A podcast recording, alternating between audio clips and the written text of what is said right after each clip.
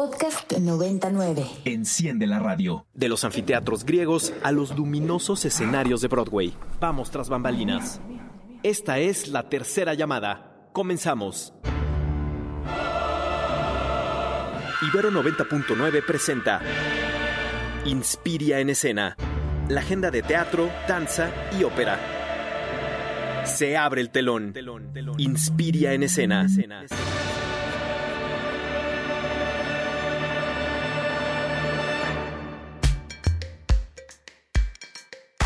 Bienvenidas y bienvenidos a Inspira en Escena. Hoy lunes 22 de mayo de el 2023 las 12.03 del día yo soy Caterina Sicardo Reyes y les estaré acompañando el día de hoy para hablar de mucho, mucho, mucho teatro y también sobre el estudio de la danza a través del español porque por ahí ya nuestra prima Valerina nos contará de mm, pues estas pocos estudios que hay en la danza a través de nuestro propio idioma. Pero, como ya saben, empezamos con nuestra sección de noticias, no sin antes recordarles que se pueden comunicar con nosotros al 55 529 25 99. Y está bien chulo el programa de hoy, entonces vamos a, a darle con todo. El director bailarín y coreógrafo Rodrigo González presenta su nueva propuesta coreográfica El Cisne Negro, una lectura contemporánea del original Lago de los Cisnes en el escenario natural del castillo de Chapultepec. La pieza corre a cargo de la Infinita Compañía con la intención de generar una experiencia trascendental en el público yendo más allá del acto escénico.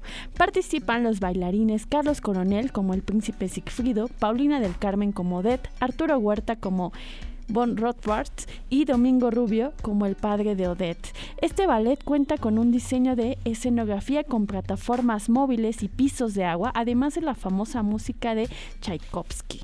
Está basado en la antigua leyenda germánica que cuenta cómo unas jóvenes son convertidas en cisnes por el mago Von Rothbard. Por las noches recuperan su forma humana. Estas funciones se están dando de jueves a sábado a las 8 pm y los domingos a las 7 pm. En teatro un poco más independiente, estamos en el Centro Cultural El Hormiguero que presenta Cráneo Mirando al Cielo, drama de Laura Vega, esta pieza teatral basada en documentales sobre las madres y familiares que han conformado colectivos de búsqueda por sus hijos e hijas desaparecidos. Un cráneo que mira al cielo en medio del desierto es encontrado por una madre que busca a su hijo Carlos, un joven que fue víctima de desaparición forzada en Altar Sonora en plena pandemia. Esta obra se está presentando los martes a las 7 y media de la noche en el Centro Cultural El Hormiguero. Y hablando de otras piezas que también plantean las violencias que acontecen en nuestro país, el jueves pasado en el Aleph se llevó el estreno de la pieza o de la obra más bien La negociación, escrita por Fabio González Mello y además va a tener, digamos, eh, pues temporada hasta junio, estando de jueves a sábados a las 19 horas y domingos a las 18 horas.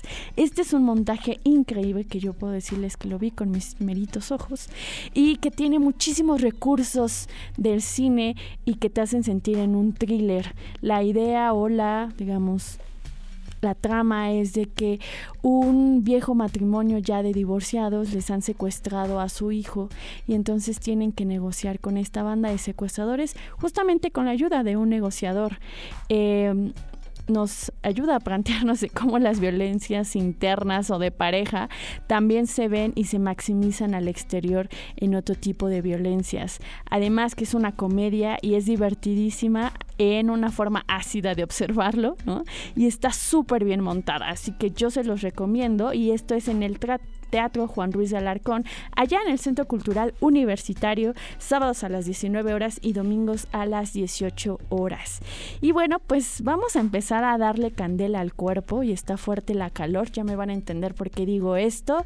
Vamos a escuchar esto y regresamos con nuestros primeros invitados aquí en el Inspiria en Escena.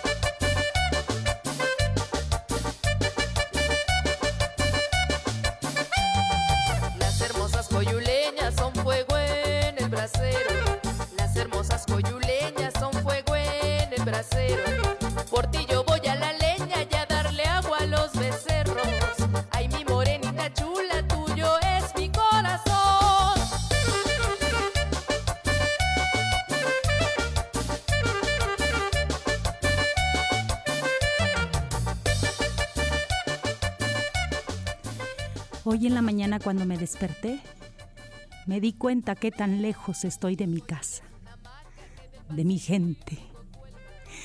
Loca, mero mi cabeza, manita, comenzó a pensar.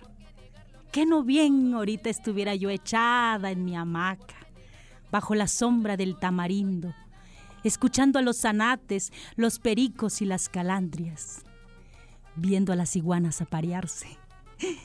¿Y el perro? Echado debajo de la hamaca nomás el desgraciado flojo, escuchando la melodiosa voz de tía Epimenia Mendoza. De parte de la familia Castellano Sosa, felicita con mucho gusto y cariño a la festejada de este día la señora Adelina Martínez. Hoy por ser su cumpleaños, para ella le desean muchas felicidades y muchos años más. Esperando que se la pase feliz y contenta al lado de sus seres queridos, para ella, las tradicionales mañanitas. Estas son las mañanitas que cantaba el rey David. Están sonando las campanas. Es domingo y toca misa en la iglesia Sagrado Corazón de Jesús. Seguro tío Mateo ya llegó. Estará dando vueltas por todos lados. Tía Regina le está cambiando el agua a los floreros. La ausencia de Tiojiño se siente, porque desde que Tiojiño emprendió el viaje, no hay nadie que toque la campanita como él. Esto que acabamos de escuchar es un pequeño fragmento de la obra de teatro El Coyul llevado a cabo por Esmeralda Aragón, quien está aquí con nosotras en los micrófonos de Ibero 90.9 junto con su compañero Gustavo Martínez. Ambos están en la dirección de este montaje y el elenco es Esmeralda Aragón. El Coyul es un monólogo en el que a través del cuerpo y la voz que acaban de escuchar de Esmeralda nos sumergen en en el paisaje, en los conflictos, en los ires cotidianos y diarios de las mujeres y los hombres del Coyul, una comunidad rural ubicada entre el Istmo y la costa del estado de Oaxaca. Gustavo Martínez y Esmeralda Aragón, bienvenidos a Inspire en Escena. Hola, ¿qué tal? Mucho gusto y muchas gracias por invitarnos.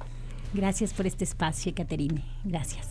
No, gracias a ustedes. Quiero decirles que seguramente ustedes, quienes escucharon hace un momento la voz de Esmeralda, pudieron tener un pedacito de esta fascinación que muchos de nosotros sufrimos ayer. Y digo ayer porque yo fui justamente a ver al Coyul eh, ayer domingo por la tarde. Querida Esmeralda, querido Gustavo, ¿ustedes son de esta región o cómo es que llegaron y construyeron esta obra? Yo soy originaria del Coyul Guamelula. Por eso para mí ha sido importante escribir acerca de, la obra El Coyul, escribir desde la comunidad. Mi compañero Gustavo es de la villa de Etla y bueno, ha hecho muchos viajes ya al Coyul y por esa razón también pudimos construir esta obra juntos. Sí, Oaxaca está constituida por ocho regiones. Eh, digamos que yo soy de la región del Valle, del centro, y Esmeralda es de la región de la costa. Así. Sí, luego, luego nos empiezas a, me encanta, ¿no? En la obra, una de las cosas que digamos al, principio es que nos, eh, nos, nos, em, nos, empiezas a, a, poner en qué región estamos hablando, ¿no? Y bien nos dices desde la costa y el istmo, y entonces me puedes decir Shunka, pero también costeña, ¿no? y, y, yo les decía hace un momento al comenzar la entrevista, está fuerte la calor, porque es como una de las cosas que siempre te, te queda de, esta, de este texto, ¿no? Y yo decía, ay, sí estaba fuerte ayer la calor entre tantas personas. y, y algo que me encanta es cómo a través del lenguaje, porque es un monólogo, y hablábamos hace un momento que en el escenario hay una hamaca, ¿no? Que tiene luz y una silla.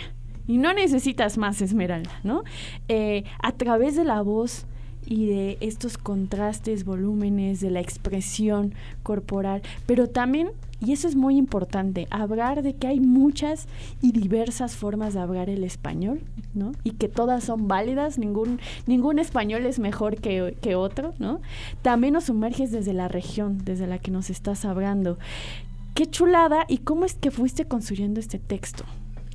Bueno, el Coyul nace en el 2018 eh, yo estaba embarazada y en el último mes de embarazo nosotros dejamos de trabajar. Hacemos mucho trabajo comunitario. Nuestro, nuestra labor como pelo de gato, que es nuestra compañía, es descentralizar las artes, sacarlas del centro de la ciudad y llevarla a las comunidades para ser accesible y sobre todo para hacer valer nuestro derecho a las artes y a la cultura ¿no? en los pueblos. Y para nosotros en este último mes de embarazo, cuando ya no podíamos trabajar eh, haciendo trabajo físico, decidí sentarme a escribir hacer teatro desde la escritura. Entonces abrí una página que se llama El Coyol Guamelula, donde escribo historias, cuentos cortos, anécdotas, biografías de personas, de personajes de mi comunidad. Y a partir de ahí después hicimos una selección de textos para poder brincar del texto a la escena y convertir esto en un monólogo, porque pues a eso nos dedicamos al, al, teatro. Así que decidimos brincar del texto a la escena haciendo este monólogo El Coyul. Justamente ustedes tienen una compañía, ¿cierto? Y pueden contarnos sobre esta compañía y qué tipo de proyectos hacen, desde dónde los hacen. Claro, nosotros somos Pelo de Gato, un ojo al teatro y otro al garabato, así, así, nos, así nos llamamos. Eh, y Esmeralda y yo somos los fundadores de, esta compañía y, trabajamos nosotros dos, eh, sobre todo porque es más más cómodo y también mucho más fácil de viajar las obras. Nuestra, nuestra labor o nuestro trabajo, como ya bien decía Esmeralda, está en las comunidades. En Oaxaca hay teatro, pero hay poco teatro. Y el teatro que llega de otros, de, otros lugares a, Oaxaca, pues siempre llega a la ciudad, a la capital. Y ahí es donde pues algunas personas tienen el acceso eh, que pueden pagar un boleto a en la ciudad. Pero el teatro no llega a otras comunidades. Hay personas que no conocen el teatro. Hemos llegado a muchas comunidades en donde es la primera vez que ven teatro.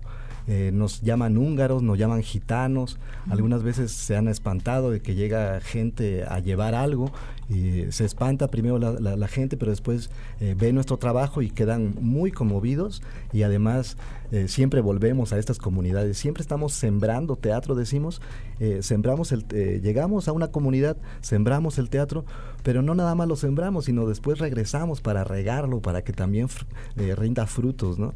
Y sí rinde frutos, porque la segunda vez que siempre llegamos a, comunidades, las personas ya están esperando, ahora qué traen, ahora qué traen, queremos ver, están muy eh, pues ávidas de ver teatro, de, eso desconocido para, para algunas personas.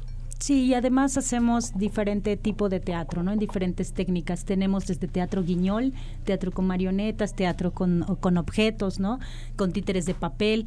Tenemos también monólogos, este, tanto Tabo como yo estamos en escena, justo por esta practicidad que, que genera trabajar en pareja y, poder ir. A veces a él le toca estar en escena, a mí me toca estar echando el audio y la iluminación, y a veces al, al revés, ¿no?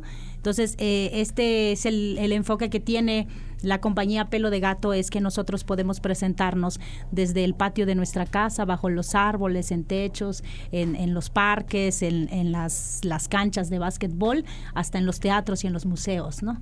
Entonces hacemos un poco valer lo que el maestro Augusto Boal lo ha dicho tantas veces, ¿no? Todos podemos hacer teatro, incluso los actores, y en cualquier lugar puede suceder el teatro, incluso en los teatros. Wow. Qué bonito que traigas a la mesa Gusto Boal porque recuerdo ay, este gran documental que en este momento no recuerdo su nombre, pero cómo hablaba de cuando justo él tuvo que irse exiliado, ¿no? En donde llegó, hacían este teatro Em, en los lugares públicos, ¿no? Y el montaje podía ser en cualquier lugar. Y hablaba que estaba en el guagua, en el camión, en la micro, como le queramos decir, y que los actores estaban en un asiento y el otro, y empezaba, y aunque estaban actuando, las personas no sabían que era una obra de teatro, ¿no? Y se estaban quejando de no, la economía va muy mal, cómo no, etcétera, ¿no? Y esa capacidad de poder hablar de nuestras historias locales, creo que es algo que tiene también, y es una de las grandes virtudes del Coyul, ¿no? Nosotros, nosotros quienes la vimos ayer, pues no, probablemente no éramos del Coyul, pero me encantó la forma en la que se apropian desde lo cotidiano para, para poder construir atmósferas, ¿no? Algo que a mí ayer quedé fascinada es la parte en la que describes la comida, ¿no? La importancia de la comida y para mí siempre es como la comida es el centro de cómo nos movemos y de quiénes somos, ¿no? Entonces recuerdo que hablabas de este pescadito que abrías y le echabas el jitomatito, ¿no? Eh, la cebollita y cómo lo ibas describiendo en ese momento, estabas como hablándole a un hijo, a un hije, y, y de cómo estos alimentos y estos tareas del cotidiano, como es la preparación de alimentos, barrer, ir a vender tus cosas, eh, en este caso em, darle de, tomar al ganado, etcétera, que lo estabas apurando a que fuera, son también material teatral, ¿no? No tenemos que hablar de las grandes temas, entre comillas, porque eso en realidad es una construcción. Lo cotidiano también es teatral. Sí, justo eh, mucho de lo que nosotros hacemos como compañía, es decir, no vamos a, encontrar eh, la aguja perdida en el pajar, ¿no? No necesitamos sentarnos y decir, ay, a ver ahora de qué tema vamos a hablar, qué no han hablado los demás, ¿no? Para, para nosotros hacer teatro aquí en este mismo instante, si podemos empezar a jugar con el micrófono, con, las, con los cables, con lo que hay aquí, hacemos teatro, hacemos una apuesta. Creo también que, que para mí es muy importante sobre todo hablar desde la comunidad y hablar sobre la gente que tiene rostro y que tiene historias y que tiene un nombre, ¿no? Que son mis paisanos. Y que para mí eso es muy importante, decir que no pasan desapercibidos en esta tierra, que no se necesita ser eh, filósofo, que no se necesita ser eh, científico, ¿no? Eh, astronauta para marcar una historia, para dejar huella por este paso creo que todos justo en esta en el coyulo lo decimos al final no pues todos somos iguales. En realidad, todos merecemos tener una historia digna para ser contada. Y cuando esta obra, quiero decir que esta obra se estrenó en el patio de nuestra casa y en Coyul, en la casa de mis papás, bajo dos árboles de cacahuananche colgamos la maca, una iluminación bonita, un teatro totalmente comunitario, donde la gente llegó, se sentó y además compartió las sillas que tenía en su casa, levantaban la mano y decían, vayan a mi casa, ahí tengo 20 sillas, tengo 5, tengo 10, tráigansela porque en la casa de mis papás entraron más de 800 paisanos que por primera vez veían teatro que por primera vez sentían teatro y además se iban a ver en las historias, ¿no? Eso fue y ha sido un fenómeno extraordinario para nosotros como compañía. No sé si en algún momento podamos vivir una situación igual, pero el Coyul ha sido un trabajo totalmente comunitario y que las primeras funciones que nosotros dimos fueron a beneficio justo de las escuelas primarias que se derrumbaron con el terremoto. Claro, uno de los temas centrales, ¿no? Dentro de esta puesta en escena es el, el terremoto del 2017, pero también las desapariciones y probables feminicidios de algunas mujeres de la comunidad. Hay una parte mm, muy poderosa, potente dentro de este monólogo que hablas acerca de la modernidad. Eh, de qué significa la modernidad para, para alguien de Coyul. Eh, ¿Ustedes cómo, cómo desde el diálogo o cómo es que llegaron a, esta cuestión de qué es la modernidad para las personas de Coyul? Bueno, eh, lo que sucede es que pues nosotros estamos acostumbrados un poco a la, a la comunidad, exactamente al pueblo, ¿no? Eh, las calles de Coyul, la mayoría de las calles están, son de arena, de arena de, de playa. Entonces tú vas caminando y puedes ir descalzo. Pero ahora la modernidad pues está empezando a pavimentar. Con la pavimentación vienen cortes de árboles, también la introducción del, del internet, del celular. Las personas antes en las comunidades nos hablábamos de frente, nos decíamos hola, y ahora ya casi no. Ahora ya es así y te mandas un hola desde el celular, desde una casa hasta la otra casa, entonces eso se empieza a perder. En las ciudades ya está perdido. vemos en el metro cómo todos pues, van clavados, o van durmiendo, o van viendo sus celulares. Eh, en las comunidades se empieza a perder y es la modernidad. Eh, están empezando a llegar también grandes centros comerciales, las playas, las playas están siendo invadidas para poner hoteles. Eh, las personas que eran dueñas de ahí ya no son dueñas, ahora son trabajadoras. ¿Qué es lo que sucede con eso? Eso es la modernidad. Sí, y, entender también que la modernidad es un término que nos lo trae la gente cuando va a ganar votos políticos a nuestra comunidad, ¿no? También. Que es la, la, promesa de engañar a las comunidades como el Coyul, de decir, este, ustedes votan por nosotros y nosotros pavimentamos sus calles, como pensando que eso nos va a hacer una mejor comunidad, ¿no? cuando vemos todo lo contrario. Esas calles pues están en solitario, están calientes, están rasposas, no hay condiciones. Pues, donde antes pasaba el caballo, ya no pasa el caballo, pasan los autos. Entonces, cómo nos van desplazando de nuestro territorio también y cómo es una es una palabra muy bonita, ¿no? Que nos la disfrazan, nos la venden a, las, a los pueblos originarios, como lo es el Coyul, para poder entrar a nuestras comunidades nos han inventado la idea incluso de salte de tu pueblo para que puedas ser, eh, para que puedas florecer. Para que puedas ser alguien, dice. Para que puedas ser alguien, además te dicen este término, como si uno no es alguien desde que nace, ¿no? Claro. Como si uno no es por estar habitando el pueblo, donde en realidad yo siempre que voy digo, este es el privilegio, no sabe la gente que se, de lo que se pierde, ¿no? Del, de comer de lo natural, ¿no? Esta comida no lo come ni el papa. Es, algo que se dice ahí también, sí. ¿no? O sea, como esas cosas. Y que para mí, sobre todo, es importante dejarlo en claro a la gente de la comunidad primero. O sea, como quiera la gente de la ciudad va a ir y se va a asombrar un ratito y va a decir, bueno, ya, pero me regreso al metro, ¿no? O sea, continúa la vida. Pero para mí es muy importante, sobre todo, hacer que los pueblos digamos, claro, ¿por qué no habíamos notado que somos tan ricos en muchas otras cosas, no? Claro. claro, porque no habíamos notado que nosotros ya tenemos un valor, que además tenemos una dignidad, que además somos dignos de poder alcanzar ciertas cosas, no importando de nuestro color de piel, no importando el pedazo de territorio que habites, no importando cuál sea tu nombre, tu apellido, ¿no? Tu edad. Entonces, para mí es muy importante, sobre todo, que el Coyul llegue a las comunidades, que esa ha sido nuestra labor abarcar y lo hemos estado haciendo, seguimos trabajando en eso. Ahora tenemos la oportunidad de estar aquí en la Ciudad de México en una extensión de temporada gracias a que la Coordinación Nacional de Teatro lanzó una convocatoria y que nosotros con todo nuestro ímpetu y con toda nuestra rebeldía quisimos estar aquí y, y lo hemos logrado, ¿no? Estamos aquí, por eso estamos para invitarles, para que toda la audiencia nos acompañe, porque es muy importante. De pronto se dan a conocer las obras de la ciudad, pero las obras que venimos de otros estados eh, carecemos un poco más para poder alcanzar a más público, ¿no? Claro que sí. Justamente me gustaría que nos invitaran. ¿Cómo podemos ir al Coyul aquí en la Ciudad de México? Sí, eso es muy importante. Nos invitamos a hacer un viaje desde la sala Javier Villaurrutia los jueves y los viernes a las 8 de la noche, los sábados a las 7 y los domingos a las 6 de la tarde eh, estaremos hasta el 4 de junio, así que ya solo faltan dos semanas, estamos a la mitad de la temporada sí. y, y pues les invitamos a que no se pierdan y no se nieguen la oportunidad de venir a sentir teatro, no solo a ver. Para nosotros es importante que vengan a sentir teatro, que vengan a reír, que vengan a oler la comida, que vengan a ver los colores que hay en Coyul y que vengan a escuchar la música del Coyul también, que es la fiesta, y a probar una cervecita, porque que, le, que, le, pierdan un poquito el miedo a, la onda esta de decir, pues es un grupo que viene de Oaxaca. No, somos de Oaxaca, sí, sí, con mucho orgullo. Y esta obra viene muy recomendada. Estuvo en el Festival de Monólogos con un éxito en todos los estados. Eh, recorrimos, ¿cuántos estados? Nueve. Nueve estados. En siete estados fue el público de pie.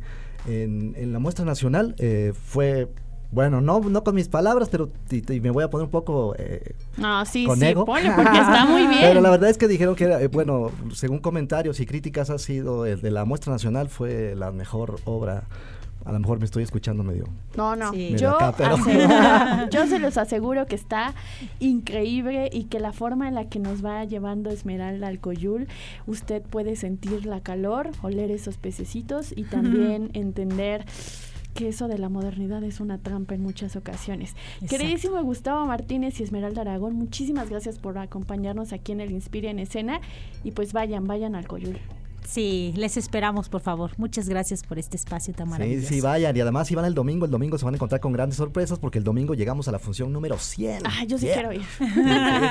pues nos vemos ahí Están todos invitados. Pues vamos a escuchar una chilena justamente para cerrar la fiesta aquí con el Coyul y regresamos a Inspira en Escena.